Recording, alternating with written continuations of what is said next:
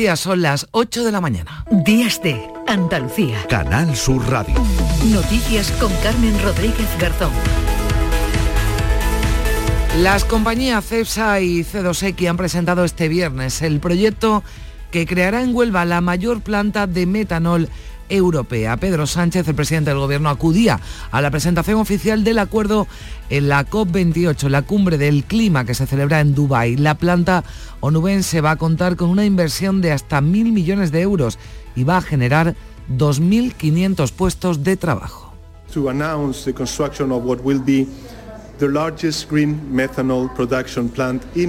Así lo anunciaba Sánchez en la cumbre del clima, donde el secretario general de la ONU ha advertido de que el destino de la humanidad pende de un hilo. Antonio Guterres asegura que los líderes mundiales deben actuar ya para poner fin a la catástrofe climática y por eso ha hecho un desesperado llamamiento para que pongan fin a la dependencia mundial de los combustibles fósiles y cumplan la promesa de justicia climática pendiente desde hace mucho tiempo.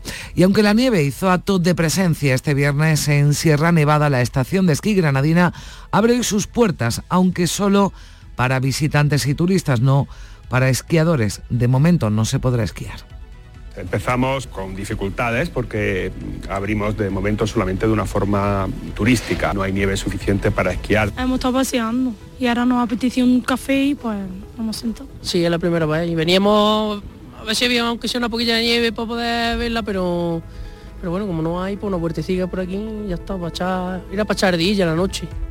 Este sábado no hay previstas lluvias en Andalucía, salvo algunas precipitaciones débiles en las sierras orientales. En el resto esperamos cielos poco nubosos con intervalos de nubes bajas. Bajan las temperaturas con máximas que irán desde los 19 grados que se van a alcanzar hoy en Málaga hasta los 11 en Jaén. Las mínimas van a estar entre un grado en Granada y 11 en Cádiz. Hoy las miradas van a estar puestas además en Ginebra, donde PSOE y Junts celebran la primera reunión de su mesa bilateral de negociación con la presencia de un verificador internacional, una cita que se ha preparado con máxima discreción. El secretario de organización del PSOE, Santos Cerdán, y la portavoz de Junts, Miriam Nogueras, ya llegaron este viernes a la capital Suiza. Aquí en Andalucía, la oficina del Defensor del Pueblo, del Defensor del Pueblo andaluz, ha cumplido 40 años. Este viernes se celebraba un acto conmemorativo en el que el presidente de la Junta, Juanma Moreno, ha defendido que la independencia y la autonomía del defensor le convierte en el más preciado altavoz de la sociedad, obligando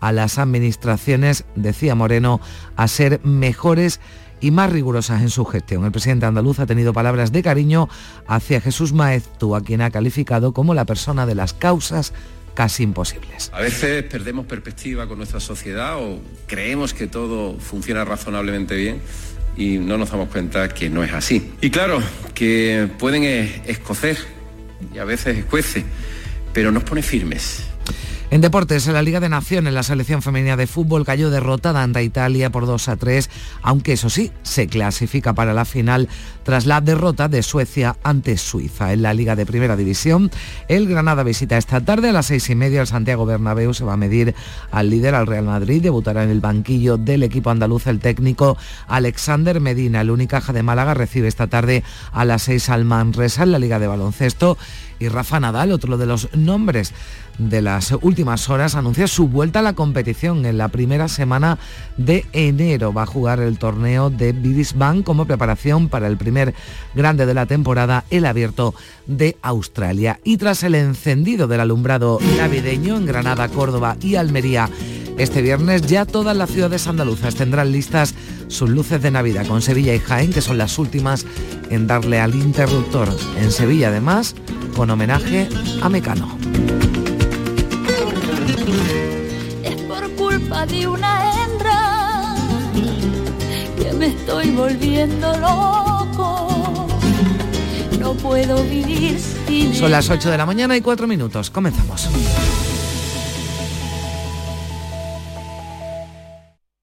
Existe un lugar donde cada paso es una obra de arte, donde la tradición forma parte del futuro, donde el tiempo se detiene para disfrutar cada segundo. Hay un lugar en el mapa que es magia para los sentidos, en donde cada paso se convierte en una experiencia. ¿Y si nos regalamos Úbeda y Baeza? Dos ciudades, un destino. La programación local atrae y fideliza a nuestra audiencia. Canal Sur Mediodía acumula 62.000 oyentes y la jugada 54.000, superando en cuota de mercado a las cadenas generalistas, según el último estudio del EGM. El informativo Andalucía a las 2 se sitúa en los 30.000 oyentes y el Mirador de Andalucía obtiene ya 26.000. Gracias por confiar en nosotros. Gracias por escucharnos. Canal Sur Radio, la radio de Andalucía. Días de Andalucía. Canal Sur Radio. Noticias con Carmen Rodríguez Garzón. 8 de la mañana y 6 minutos. Este viernes hemos conocido más detalles de la mayor planta de metanol verde de Europa que se va a construir aquí en Andalucía, en Huelva. Pedro Sánchez ha presidido el acto de presentación de este proyecto que acometerán las empresas CEPSA y C2E, que ha sido en Dubái, donde se celebra la cumbre de Naciones Unidas sobre el cambio climático. María Luisa Chamorro, buenos días. Muy buenos días. El presidente del Gobierno, junto a representantes de las dos empresas, han ofrecido detalles sobre el nuevo proyecto que suministrará metanol verde verde a múltiples industrias, incluida la química y el transporte marítimo. Este era el anuncio. To announce the construction of what will be the largest green methanol production plant in Europe. La mayor planta de Europa, dice el presidente, se construirá en el polígono Nuevo Puerto de Palos de la Frontera en Huelva con una inversión de mil millones de euros. Our up to 1 billion euro investment in green methanol in Huelva, in Andalucía, in Spain, will change the shipping industry. Lo asegura Martin Hetzelar, el primer ejecutivo de Repsol. Tendrá capacidad mmm, para producir 300.000 ton, toneladas al año, lo que evitará la emisión a la atmósfera de hasta un millón de toneladas de CO2. Pedro Sánchez ha hablado del importante impacto económico que el proyecto tendrá para Andalucía. This investment is uh, not only fully aligned with Spain's strategy of reindustrialization, it will have a noticeable economic impact in Andalucía as it will involve joint investment of around 1 billion euros in Huelva and the creation of 2,500 direct and indirect jobs. Decía el presidente que esta inversión no solamente está plenamente alineada con la estrategia de reindustrialización de España, sino que tendrá un notable impacto económico en Andalucía, con la inversión de mil millones de euros en Huelva y la creación de 2.500 puestos de trabajo directos e indirectos. Una inversión que va a repercutir en toda la zona. Su objetivo será producir combustible verde para la aviación, el transporte marítimo y el terrestre, el hidrógeno renovable producido en el Valle Andaluz del hidrógeno verde que está desarrollando en Huelva Huelva y Cádiz suministrará parte de la cantidad requerida para que esta planta lo convierta en metanol.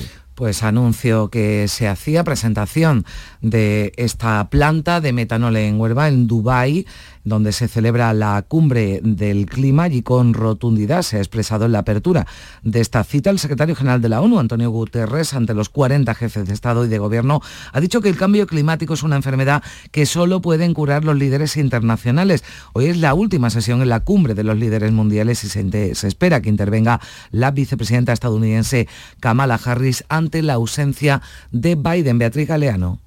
Hoy se oirán de nuevo promesas por parte de los líderes de los países del norte y quejas de los del sur, mientras los negociadores siguen hablando de cómo reducir las emisiones de CO2. Este viernes el secretario general de la ONU era contundente y pedía a los líderes mundiales una actuación inmediata porque los efectos del cambio climático son una grave enfermedad para el planeta. También se dirigía a las empresas. Antonio Guterres. Permítanme tener un mensaje para los líderes de las empresas de combustible fósiles. No sigas apostando por un modelo de negocio obsoleto. Lidera la transición hacia las energías renovables y utiliza los recursos que tienes disponible. No se equivoquen, el camino hacia la sostenibilidad climática es también el camino hacia la sostenibilidad económica. También ha defendido que aún no es tarde, que todavía es posible prevenir el desastre. En Dubái, por cierto, Pedro Sánchez ha anunciado que Barcelona acogerá en septiembre de 2024 una reunión de alto nivel de políticas nacionales sobre la sequía. La lluvia tan esperada ha caído este pasado viernes con intensidad en las provincias de Huelva, Córdoba y Sevilla, en la localidad onubense de Alájar y en el municipio sevillano de Cazalla de la Sierra se registraban se recogían 50 litros por metro cuadrado. Como consecuencia de estas precipitaciones, en Aracena, María Luisa, se han producido algunas incidencias. Calles enteras cubiertas de barro, también barro en el Instituto de Educación Secundaria de la localidad zonubense de Aracena, donde estudian más de mil menores, un centro que ha tenido que suspender las clases, tal como lo explica su directora Carmen Morago. Ahora se trabaja a destajo para que el lunes pueda abrir sus puertas. Los cinco edificios que tenemos, tres están llenos de agua, todo embarrado, los patios, todo, ¿vale? Entonces hemos tenido que desalojar Igualmente ha afectado el Centro de Educación Primaria José Nogales de Aracena, donde se ha derrumbado un muro. Anegaciones de viviendas y caída de árboles han sido otras incidencias registradas, aunque afortunadamente sin daños personales.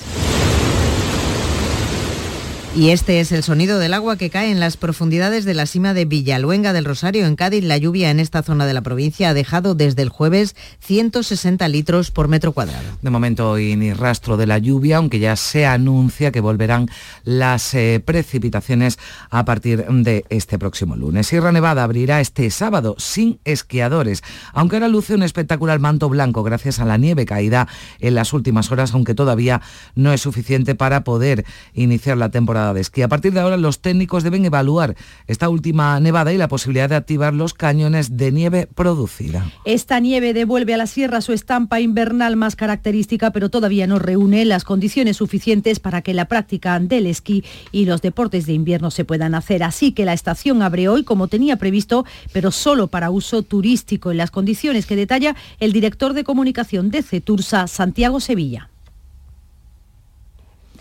Funcionará un único telecabina y en las áreas de Mirlo Blanco y Borreguiles se han programado también actividades turísticas a la espera de que llegue la nieve. Y satisfacción en la patronal hotelera de la Costa del Sol porque la ocupación en el próximo puente se va a situar 8 puntos por encima que el año anterior. Será del 63% gracias a la previsión de buen tiempo y a las reservas de última hora, como detalla Javier, Javier Hernández, que es el vicepresidente de AECOS optimistas debido al comportamiento histórico de este tipo de, de, festividad y tradicionalmente el comportamiento de la demanda en los puentes casi siempre depende de la última hora. Es decir, todavía el sector hotelero o la provincia de Málaga tiene plazas disponibles para poder venir a disfrutar de este puente eh, de la Constitución. Puente de la Constitución, el que hay que tener mucho cuidado en la carretera. Se prevén un número importante de desplazamientos. En las últimas horas, tres personas han fallecido en dos accidentes de tráfico ocurridos este viernes en la red viaria española. Uno de ellos se ha registrado en Andalucía, concretamente en la localidad sevillana de Carmona. Un choque múltiple de tres turismos en la A457 se ha saldado con una víctima mortal y tres heridos, uno de ellos grave. En el segundo accidente, dos camioneros han muerto en la pedanía murciana de Sucina al ser arrollados por una furgoneta cuando se encontraban arreglando un pinchazo. Además, otras 11 personas han resultado heridas en dos accidentes múltiples registrados en las provincias de Granada y Jaén. La Dirección General de Tráfico ha aumentado los controles de tráfico coincidiendo con el inicio de las celebraciones navideñas. Se trata de controles aleatorios con los que se pretende vigilar el consumo de alcohol y otras drogas al volante. La DGT insiste en que en caso de haber bebido no se coja el coche y se busque una alternativa de desplazamiento. La mayoría de los conductores suele agradecer la presencia de estos controles. Más tenía que haber, más tenía que haber. bueno, pues un 10 porque no he bebido nada. La verdad que se agradece que haya más control y que controlen sobre todo las drogas y el alcohol. Son las 8 y 14 minutos de la mañana. La mañana de Andalucía, con Jesús Vigorra, inaugura la Navidad. Este martes 5 de diciembre, la mañana de Andalucía con Jesús Vigorra te lleva a conocer el Belén de la Fundación Cajasol, un programa fantástico con el que Canal Sur Radio te invita a preparar ya tu Navidad. Nosotros ya estamos en ello. La mañana de Andalucía con Jesús Vigorra. Este martes 5 de diciembre, edición especial desde la sede de la Fundación Cajasol en la Plaza San Francisco de Sevilla, con la colaboración de la Fundación Cajasol. Días de Andalucía. Canal Sur Radio. Noticias. Cinco personas que estaban cautivas en la franja de Gaza como rehenes del grupo islamista Hamas han fallecido, según ha confirmado el ejército de Israel. Es la primera consecuencia de la reanudación de los ataques tras cumplirse el alto el fuego, Manuel Vicente. Las autoridades de Tel Aviv estiman que aún quedan 132 rehenes con vida en el enclave palestino, de los que 125 son israelíes y 11 extranjeros. Entre ellos habría 17 mujeres y dos niños. La vuelta a los enfrentamientos después de la tregua ha llevado a que vuelvan a activarse las sirenas antiaéreas en el sur y centro de Israel, mientras la milicia Yihad Islámica Palestina reivindicaba varias andanadas de cohetes lanzadas hacia territorio israelí. Este país ha sido acusado por Egipto de pretender ampliar las operaciones militares en el sur de la franja de Gaza y el desplazamiento de sus habitantes hacia el territorio egipcio. El gobierno del Cairo, que ejerce de mediador entre Israel y Hamas, ha condenado el colapso de la tregua y los nuevos bombardeos y operaciones militares israelíes en el enclave palestino. Los combates han deparado además al menos tres muertos a causa de ataques israelíes contra el sur del Líbano. Aquí en Canal Sur Radio, la vicealcaldesa de Jerusalén, Fleur Hassan, ha dicho que no comprende las declaraciones del presidente español Pedro Sánchez sobre el conflicto armado en Oriente Próximo. Sánchez, recuerden, dijo que la respuesta a esos atentados no puede implicar la muerte de miles de niños. Y después dice que nosotros estamos matando a niños pequeños indiscriminadamente. ¿Cómo puede decir eso?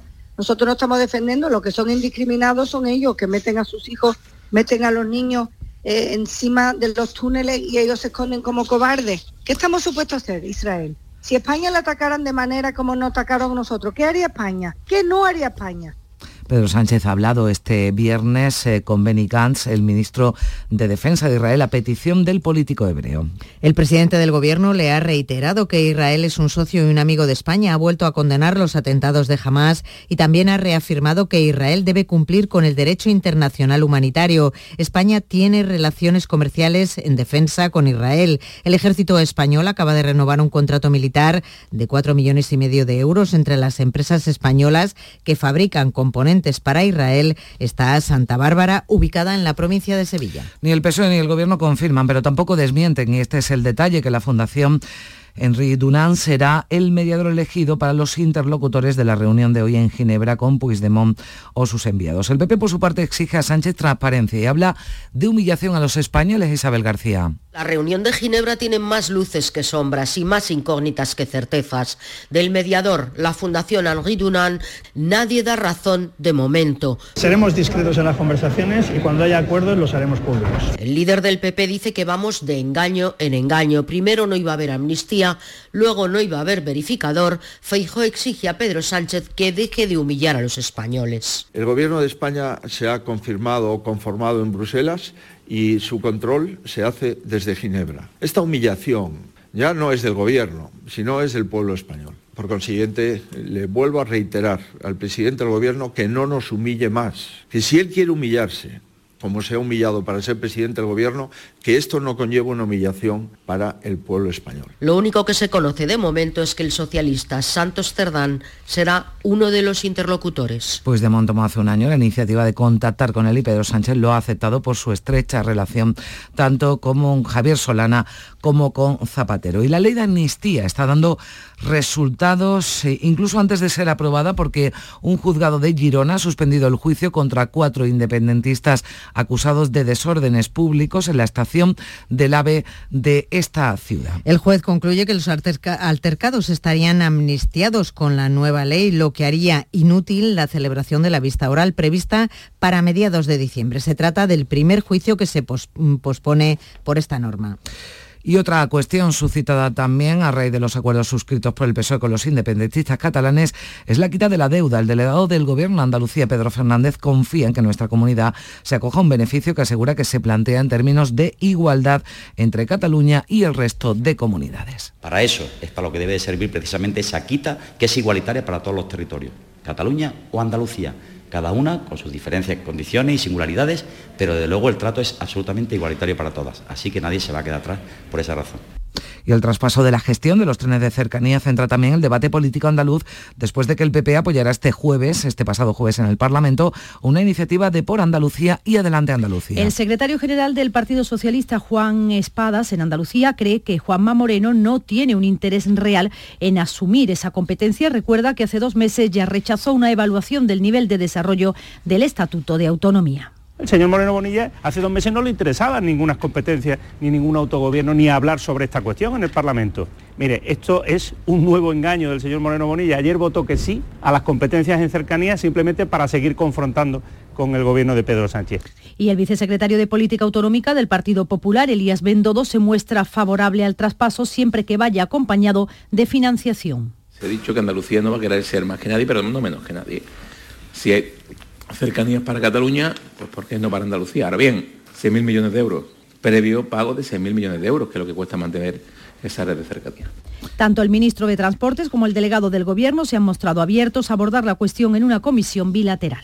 Mendodo, por cierto, en un desayuno este viernes en Sevilla hablaba de esa reorganización de la cúpula del PP. Ahora es vicesecretario, recordamos, de Política Autonómica Municipal y Análisis Electoral. Ha querido dejar claro que se siente reforzado con sus nuevas responsabilidades en el partido donde antes era coordinador general y ha descartado volver a Andalucía. Y en menos de una semana sabremos si Nadia Calviño es elegida como presidenta del BEI, el Banco Europeo de Inversiones, algo que se da casi por seguro después después de que Bélgica le haya dado también su apoyo. Esto supondrá una crisis técnica en el gobierno de España y claro, las especulaciones ya están en marcha. La prensa económica da por seguro que María Jesús Montero, ministra de Hacienda y recién nombrada vicepresidenta cuarta, escalaría a la primera vicepresidencia. A la vez, el ministro ahora de Transformación Digital, José Luis Escribá, podría asumir las competencias de economía que están ahora en manos de Calviño. Y en sumar, Yolanda Díaz rescata para su equipo una importante figura en el pasado para Podemos, Noelia Vera, ex portavoz de la formación morada y exsecretaria de Estado de Igualdad de Irene Montero en su ministerio. Será ahora su nueva directora de comunicación en la vicepresidencia segunda. Y miramos a Málaga, la Fiscalía mantiene su petición de 51 años y medio de cárcel para el melillero por su intento de asesinato de su expareja y una amiga a las que roció con ácido. El juicio contra él y otros cinco colaboradores en el ataque ha quedado este viernes visto para sentencia Damián Bernal. Antes de terminar la vista oral, José Arcadio, apodado El Melillero, ha insistido en que él no lanzó el ácido contra su exnovia en enero de 2021 en Cártama. En su derecho a la última palabra ha dicho que lo siente por las víctimas y que fue su acompañante en el coche, conocido como el Poti, para el que piden 38 años, el que les lanzó el líquido corrosivo. El fiscal argumenta que el principal acusado ideó el brutal ataque. Ambas víctimas resultaron heridas de gravedad y tienen secuelas físicas y psicológicas. En A Coruña, la Guardia Civil investiga como violencia de género la muerte de dos octogenarios. La hipótesis principal es que el hombre mató a la mujer, que era dependiente, y luego se suicidó. lo que va de 2023, 54 mujeres han sido asesinadas por sus parejas o exparejas. Y la Guardia Civil investiga el hallazgo este viernes de dos cadáveres en el Parque Nacional del Teide, la zona de Pico Viejo. Los cadáveres no presentan indicios de violencia y la hipótesis en la que trabaja la Guardia Civil es que se trate de dos senderistas que, que podrían haber fallecido de muerte accidental, ya sea por una caída o por hipotermia. Pico Viejo se encuentra a unos 3.100 metros de altitud. Y en el caño de Santipetri, en Chiclana, en Cádiz, ha sido hallada una lancha semirrígida de las que se usan para el narcotráfico. La Guardia Civil investiga si se trata de la misma desde la que el pasado miércoles arrojaron al mar a 36 migrantes, de los que cuatro fallecieron. Este viernes en su memoria se han concentrado un centenar de personas convocadas por Proderechos Humanos. Claveles lanzados al mar y un minuto de silencio en recordar a las últimas cuatro víctimas de la inmigración irregular en la frontera sur, cuatro hombres arrojados desde una narcolancha a escasos metros de la orilla junto a otra treintena de jóvenes de origen magrebí. Esta vez la novedad es el tipo de embarcación, pero lo demás es lo mismo, según destacaba Ana Rosado desde la Asociación Pro Derechos Humanos de Andalucía. Son personas, no son solo, solo números, pero es una, lista de la vergüenza, ¿no? Una, una, lista que obviamente tiene solución, no es una cuestión que pues, tenga una causa fortuita y realmente, bueno, si se apostara por, por establecer vías legales y seguras, no tendríamos que ser testigos de imágenes tan lamentables como las que vimos ayer aquí en la playa de Santipetri.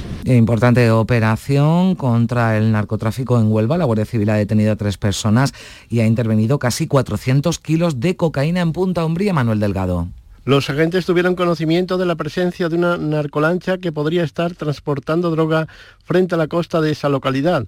Por ello se estableció un dispositivo de seguimiento de la embarcación contando con el apoyo de patrullas de tierra. Cuando la narcolancha llegó a la orilla fue interceptada por la Guardia Civil y se incautó droga con un peso estimado de 61 kilos. Se procedió a la detención de tres personas. La investigación continuó hasta localizar una vivienda también en Punta Umbría donde se depositaba droga. En su interior se encontraron 313 kilos de cocaína, un fusil AK-47 cargado de munición y un todoterreno.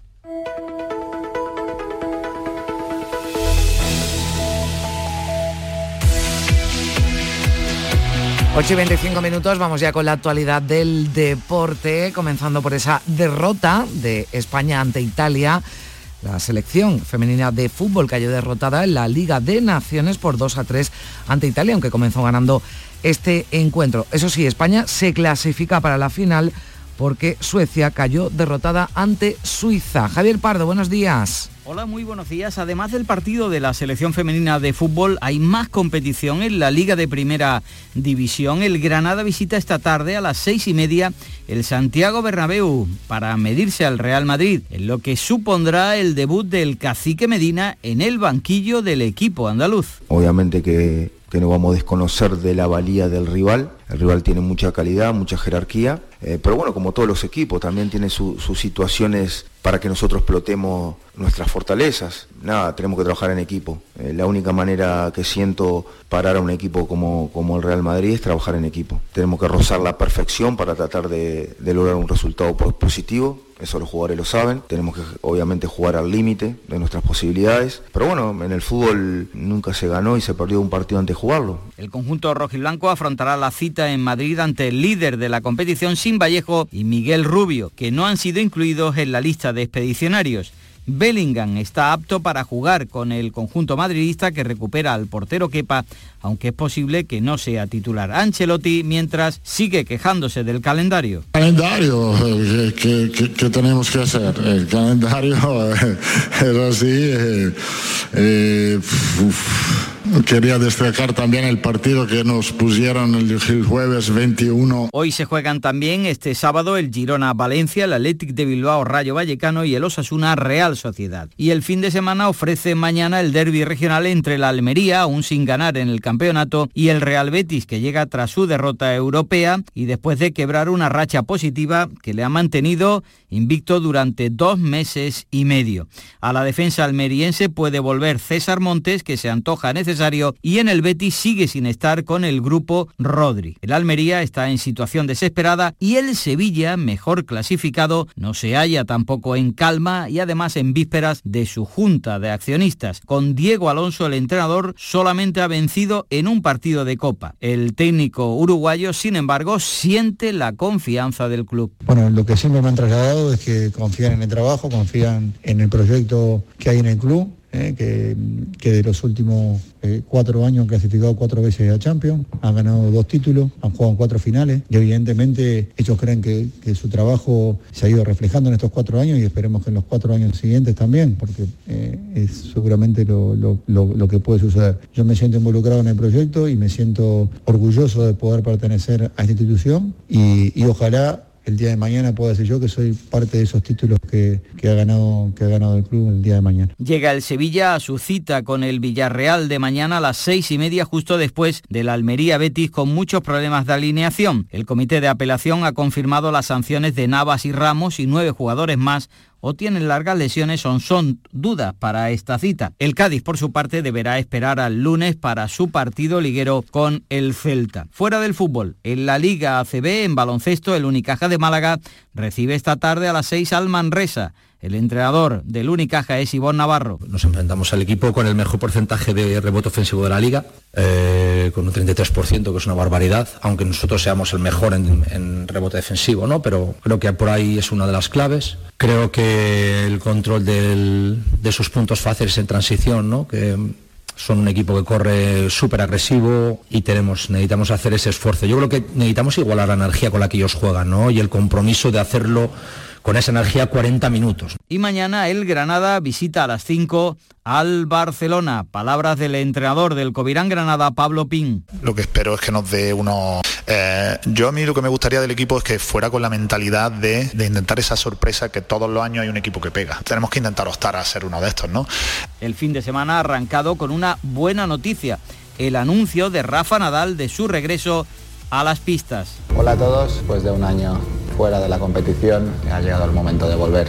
Será en Brisbane y será la primera semana de, de enero. Jugará en Brisbane en la primera semana de 2024 como preparación para el primer gran torneo de la temporada, el abierto de Australia.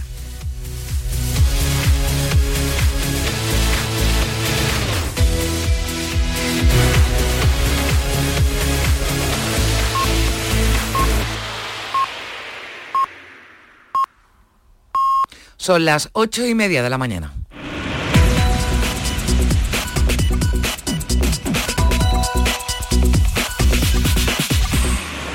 Y a esta hora le damos un repaso a lo más destacado de la actualidad de este sábado 2 de diciembre. Lo hacemos eh, en titulares con Manuel Vicente. ¿Qué tal? Buenos días. Muy buenos días. Una inversión de mil millones de euros va a permitir construir en Huelva la mayor planta de Europa de metanol. Tendrá capacidad para producir 300.000 toneladas al año, lo que evitará la emisión a la atmósfera de hasta un millón de toneladas de CO2. Detalles que se daban en la cumbre del clima de Dubái que cuenta hoy con la presencia de los líderes de Alemania, Portugal e Italia. Los negociadores siguen negociando por su parte cómo recortar las emisiones para cumplir el objetivo de limitar el calentamiento global a un grado y medio a finales de siglo. Las lluvias dejan 50 litros por metro cuadrado en las sierras de Sevilla y Huelva. Varios centros escolares de Aracena tendrán que ser limpiados este fin de semana del barro acumulado por inundaciones. Sierra Nevada abre hoy sin esquiadores, aunque con una nueva pista de patinaje. Funcionará un único telecabina y en las áreas de Mirlo Blanco y Borreguiles se han programado actividades turísticas a la espera de la nieve. Fallecen tres personas en dos accidentes en las carreteras españolas. Uno de ellos ha ocurrido en Carmona, Sevilla. Además, en Murcia han sido arrollados dos camioneros que arreglaban un pinchazo. PSOE y Junts se reúnen hoy en Suiza en su primer encuentro tras la investidura de Pedro Sánchez. Será también la primera reunión con un mediador internacional que podría ser la Fundación Henry Dunan, aunque su identidad no ha sido confirmada oficialmente. Los socialistas dudan del interés de la Junta por asumir las competencias de las cercanías. Tanto el ministro de Transportes como el delegado del Gobierno se muestran abiertos a abordar la cuestión en una comisión bilateral. La Fiscalía mantiene la petición de 51, 51 años y medio de cárcel para el conocido como el melillero. Ha quedado ya visto para sentencia el juicio contra este joven que roció con ácido sulfúrico a su expareja y a una amiga. ¿Y qué asuntos llevan a sus portadas los periódicos de este sábado, Manolo? En el diario El Mundo se destaca que el sector público copa el 61% de la lista de los beneficiarios de los fondos europeos mira más hacia el exterior el diario El País. Israel reanuda con dureza los ataques al terminar la tregua. Para el diario ABC lo más destacado es que los altos funcionarios preparan un comunicado crítico con los pactos del gobierno. Y en cuanto al conflicto de Oriente Medio, mencionamos un titular del periódico elplural.com, Israel vuelve a asediar la franja de Gaza tras una semana de tregua. Buenos días.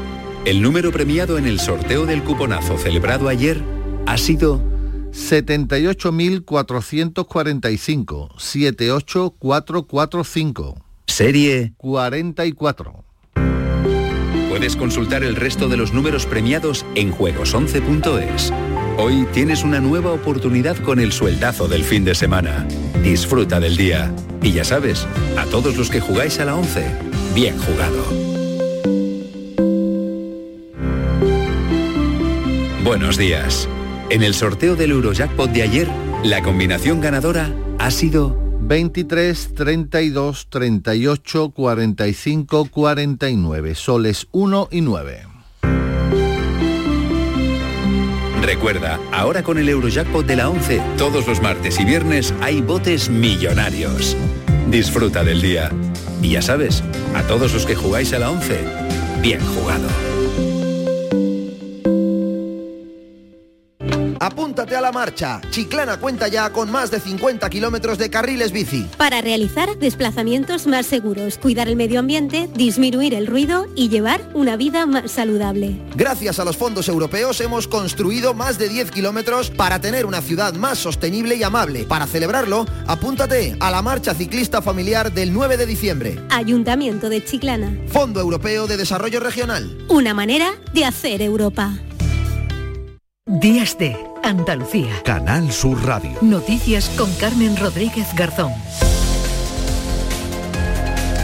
8 y 34 minutos de la mañana nos eh, vamos de ronda por nuestras emisoras para conocer cómo despierta Andalucía este sábado, este primer sábado del mes de diciembre. Comenzamos en Cádiz con Salud Botaro. ¿Qué tal? Salud, buenos días. Buenos días, Carmen. Y como manda la tradición ya en diciembre, hoy tenemos Festival Navideño en Chiclana para apoyar la campaña Ningún Niño sin Juguetes, que es uno de los muchos actos de este tipo que ya proliferan en toda la zona de la bahía. Esta mañana no llueve, 11 grados de temperatura vemos en los termómetros, llegaremos a los 15 de máxima y en la prensa diario de Cádiz la policía desmantela una trama que realizó 150 estafas en 15 días y la voz investiga la aparición de otra narcolancha en Santipetri. Gracias, Salud. Vamos ya al campo de Gibraltar.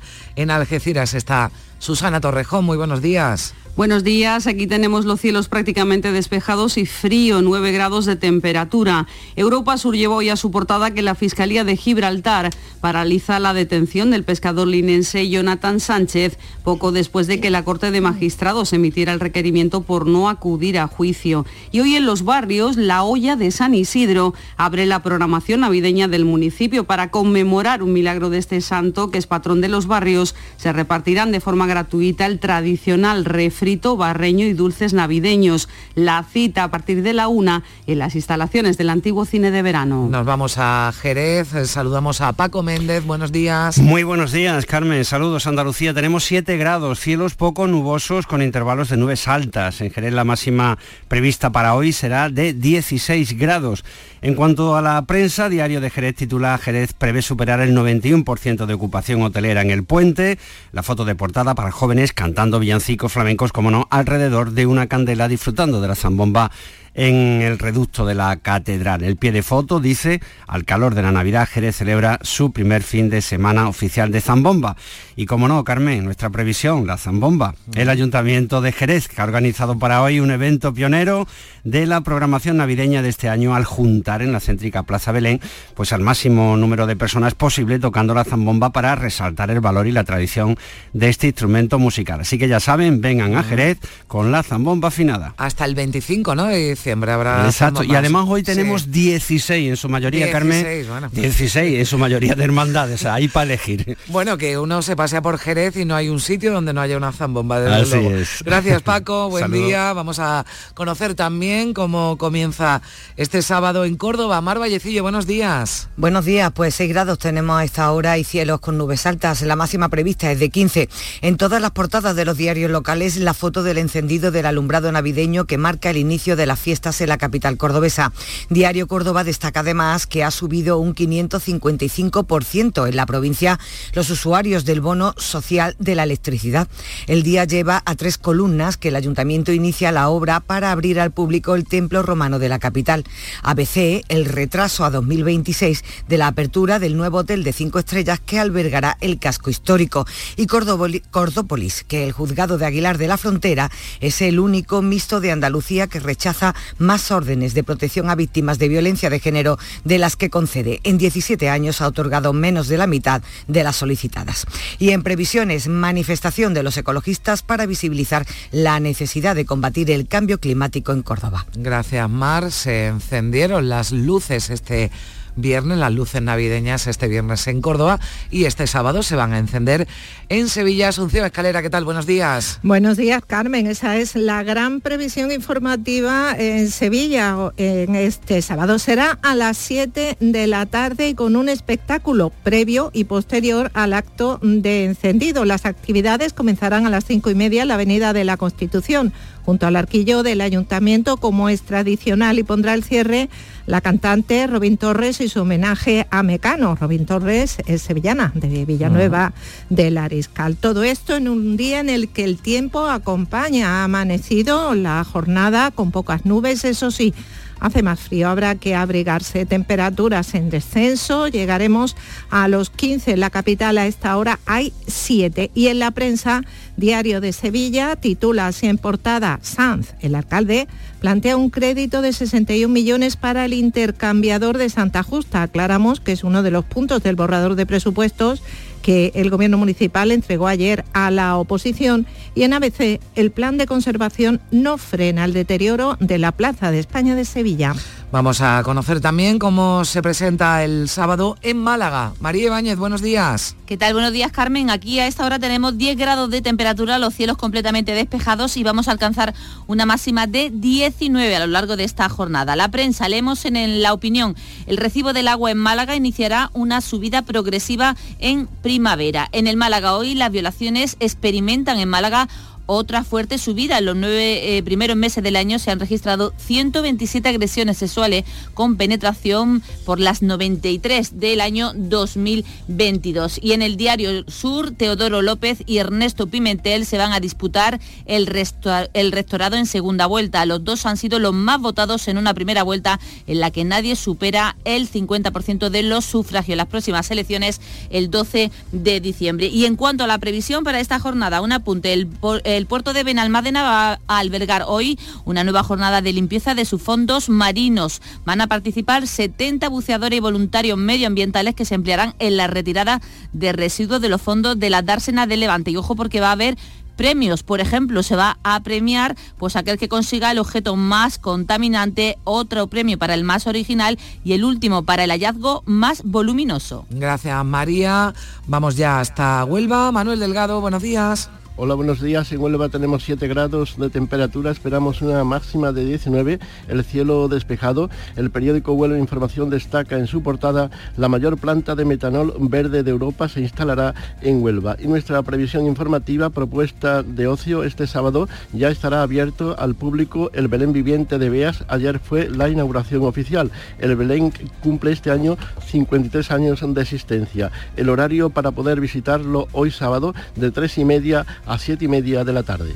Gracias Manolo, vamos eh, ya a Granada, allí saludamos a Luis López, buenos días. ¿Qué tal? Buenos días, mañana de heladas, de algunas nieblas que ya se van disipando y bajas temperaturas. 3 grados ahora en esta capital granadina, menos 2 en Prado Llano. Hablamos de Sierra Nevada porque hoy es el día de apertura, ya saben, sin esquí, todavía no se puede practicar ese deporte de invierno tan amado por muchos y muchas, pero sí se puede visitar. Abre ya la estación oficialmente en esta jornada en la que también estamos pendientes de un incendio que sigue activo, aunque sin peligro para la población en la Vega de Salobreña. Se declaraba ayer y todavía siguen pues efectivos de Infoca, Policía Local y Bomberos eh, intentando extinguirlo. Y es desde luego también la Navidad, uno de los temas de apertura de la prensa local, ambiente navideño, titula Granada hoy, también la fotografía de portada para Ideal con ese encendido de las luces que en el caso de la capital granadina se produjo en el día de ayer. Bueno, pues ya las últimas que quedaban, como es el caso de Granada, de Córdoba, se iluminaban este pasado viernes y hay algunas como Sevilla y también Jaén que encienden hoy esas luces navideñas. En Jaén estamos ya. Lola Ruiz, buenos días. Buenos días, Carmen. Efectivamente, hoy se encienden en Jaén. Esta tarde será el encendido de la luces de Navidad.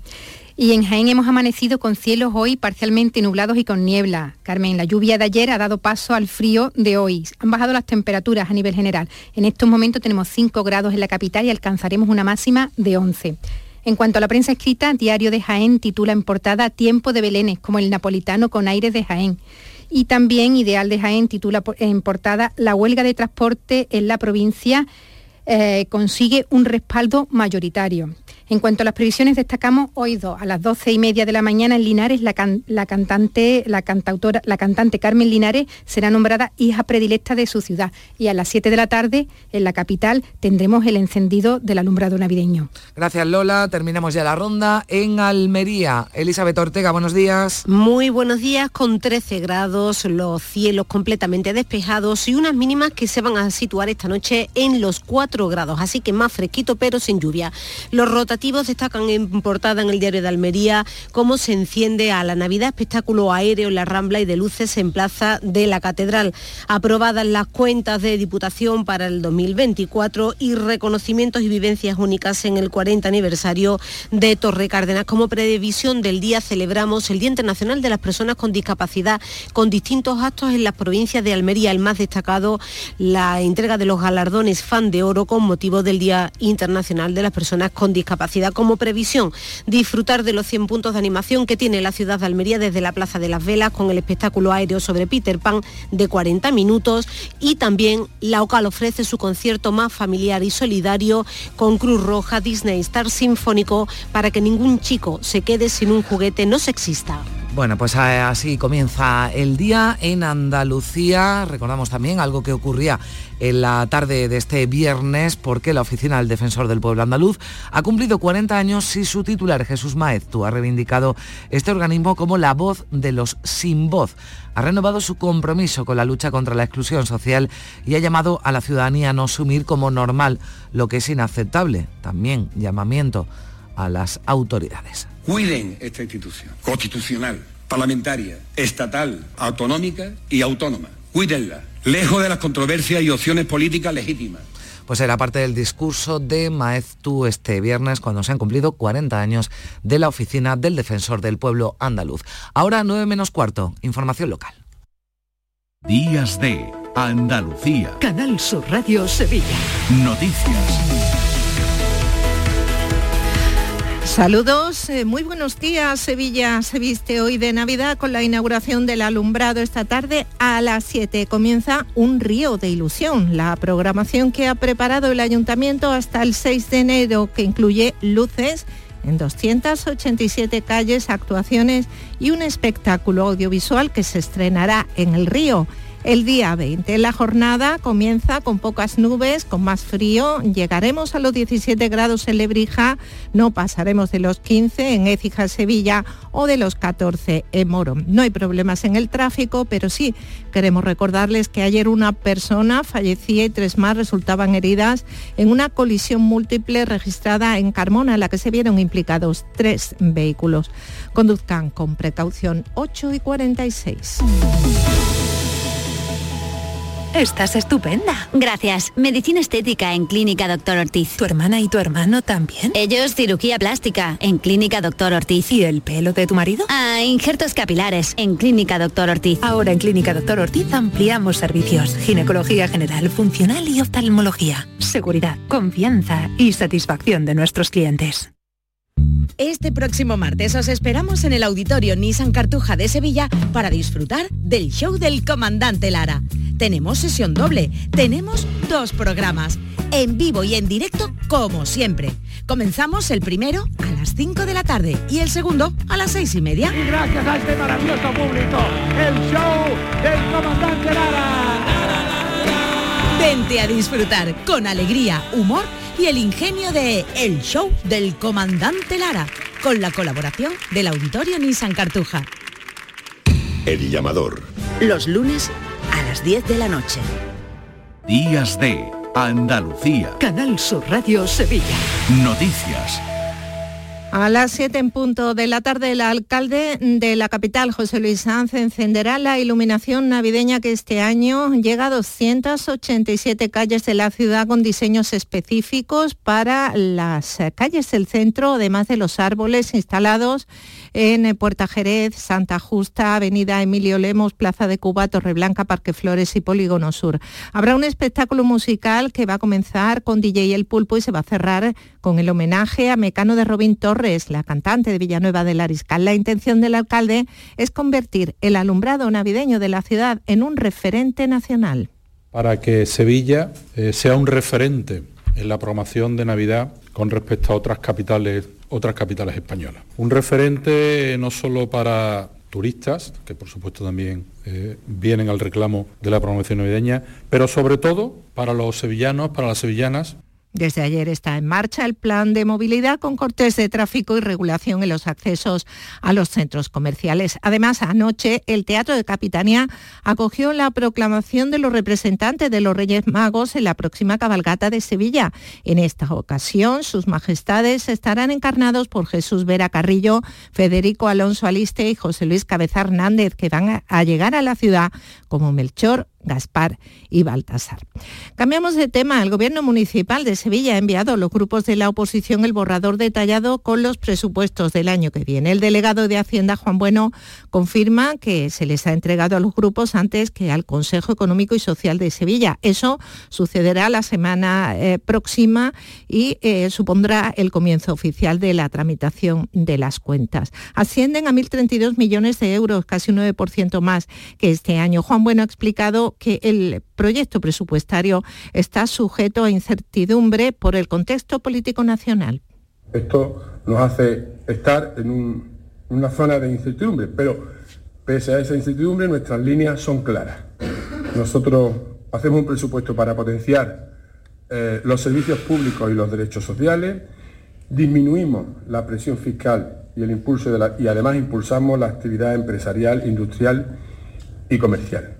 El ayuntamiento ha adjudicado las obras del Tranvibus que conectará Santa Justa con Sevilla Este y Torreblanca por un importe de casi 21 millones de euros. La infraestructura tendrá un trazado de algo más de 8 kilómetros, dispondrá de 14 paradas y dará servicio a una población de 100.000 personas. También en materia de movilidad, Tusan incorpora desde mañana domingo una lanzadera desde Pino Montano a los refuerzos del servicio de autobuses eh, de Nervión para los partidos del Sevilla. Manuel Torreglosa, gerente de la empresa pública de autobuses seguir el mismo recorrido que la línea norte y lo que tendremos es al final del partido eh, autobuses esperando para que los aficionados puedan montarse y directamente eh, ir cada uno a las paradas donde más le, le pueda interesar como va a hacer también el resto de líneas afectadas, la C1, la C2, la 5, una vez más la 27 también.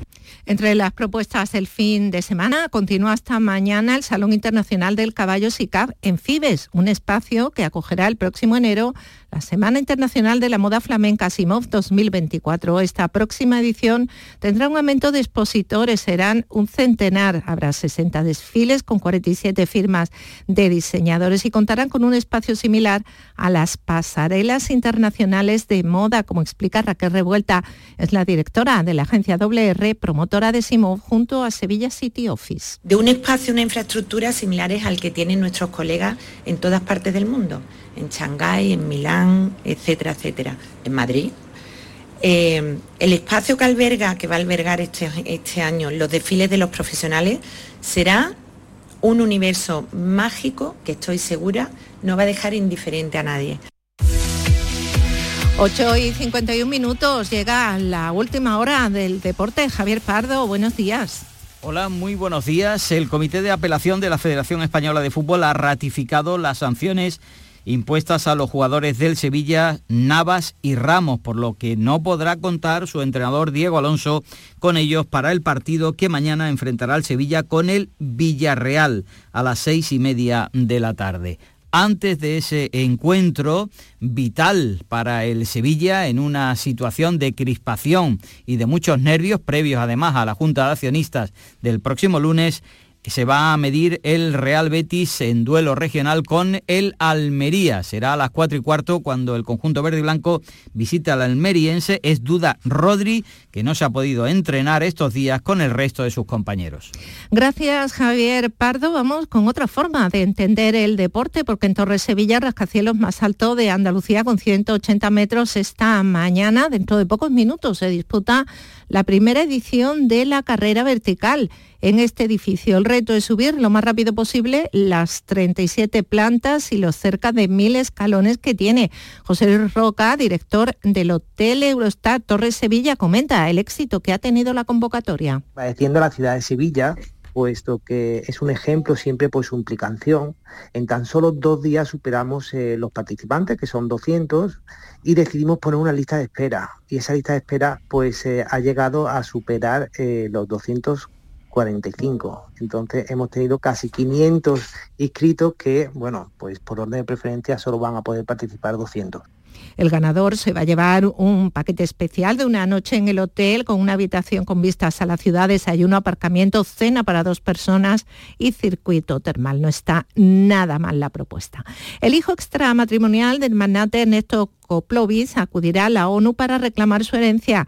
Carlos Koplovich tiene desde hace 10 años reconocido el apellido y ahora reclama no ser discriminado con respecto al resto de sus hermanos en relación a la herencia. El caso lo lleva el abogado sevillano Fernando Suna, que explica que recurren a Naciones Unidas porque el Tribunal Europeo de Derechos Humanos ha rechazado su recurso. Nos ha chocado mucho porque le hemos invocado al Tribunal Europeo de Derechos Humanos por lo menos siete u ocho sentencias donde el mismo tribunal dice que sí, que cuando hay vida familiar, aunque el padre y la madre no estén casados, y si el padre ha fallecido antes de la Constitución, que tienen derecho a la herencia de estos hijos que no son matrimoniales.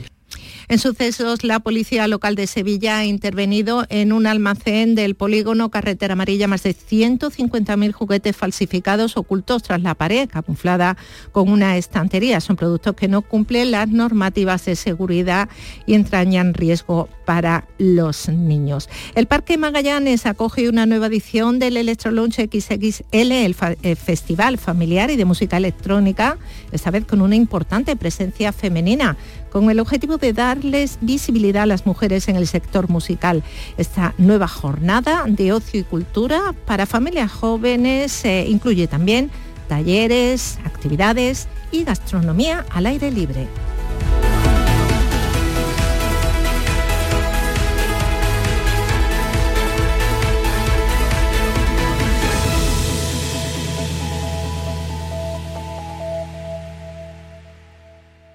Días de Andalucía. Canal Sur Radio. Noticias con Carmen Rodríguez Garzón. 9 menos 5 minutos aquí en Días de Andalucía. Le damos un repaso a lo más destacado de la actualidad de este sábado 2 de diciembre. María Luisa Chamorro, muy buenos días. Muy buenos días. Sábado de cumbres y de reuniones en la apertura de la cumbre del clima en Dubái, en Emiratos Árabes. El secretario general de las Naciones Unidas, Antonio Guterres, se ha expresado con rotundidad ante los 40 jefes de Estado y de Gobierno. Ha dicho que el cambio climático es una enfermedad que solo pueden curar los líderes internacionales. Hoy es la última sesión de esta cumbre. Se espera que intervenga la vicepresidenta estadounidense Kamala Harris ante la ausencia de Biden. Escuchamos a Guterres. Permítanme tener un mensaje para los líderes de las empresas de combustibles fósiles. No sigas apostando por un modelo de negocio obsoleto. Lidera la transición hacia las energías renovables y utiliza los recursos que tienes disponible. No se equivoquen, el camino hacia la sostenibilidad climática es también el camino hacia la sostenibilidad económica. Y ya lo sabíamos, pero en esta cumbre se ha hecho el anuncio oficial. Las compañías CEPSA y C2X han presentado el proyecto que creará en Huelva la mayor planta de metanol europea. Pedro Sánchez acudía a la presentación oficial del acuerdo en la COP28 en Dubái. La planta contará con una inversión de hasta mil millones de euros y generará 2.500 puestos de trabajo. The largest green methanol production plant in Europe. Va a ser la mayor planta de metanol de Europa, pero la reunión de la que toda la esfera política y periodística de nuestro país va a estar hoy pendiente es la que se celebra en Ginebra, en Suiza, entre Junts y el Partido Socialista, la primera reunión de su mesa bilateral de negociación con la presencia de un verificador internacional. Una cita preparada con máxima discreción. El secretario de organización del PSOE, Santos Cerdán, y la portavoz de Junts, Miriam Nogueras, llegaron este viernes a la capital suiza. También asistirá a la reunión el Partido Popular pide explicaciones, Feijo habla de humillación y exige saber quién es el negociador. El líder del PP tacha el diálogo del PSOE con Junts en el extranjero de humillación para el pueblo español y exige transparencia al respecto. El gobierno lo sigue ocultando. Entiendo que está avergonzado por la humillación a la que está sometiendo a todos los ciudadanos de España, pero al menos que sea transparente. ¿Quién es el mediador? Cuántos mediadores hay, quién los paga, dónde se reúnen, qué acuerdan.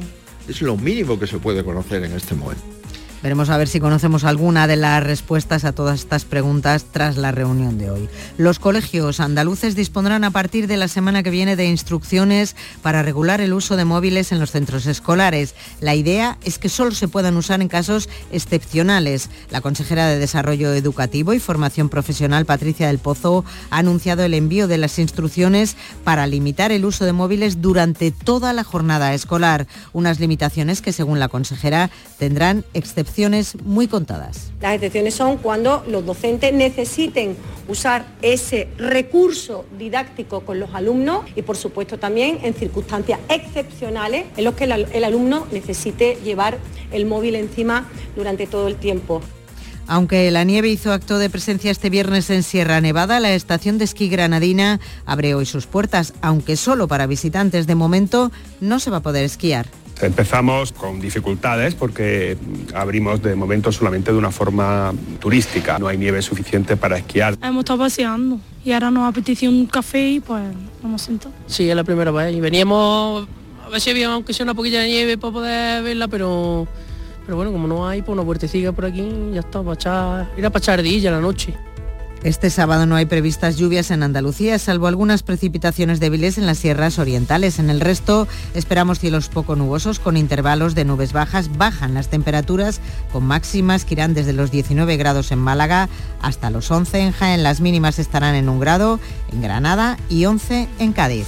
Gracias Marilisa Chamorro. Así llegamos a las 9 de la mañana en Canal Sur Radio y en Radio Andalucía Información.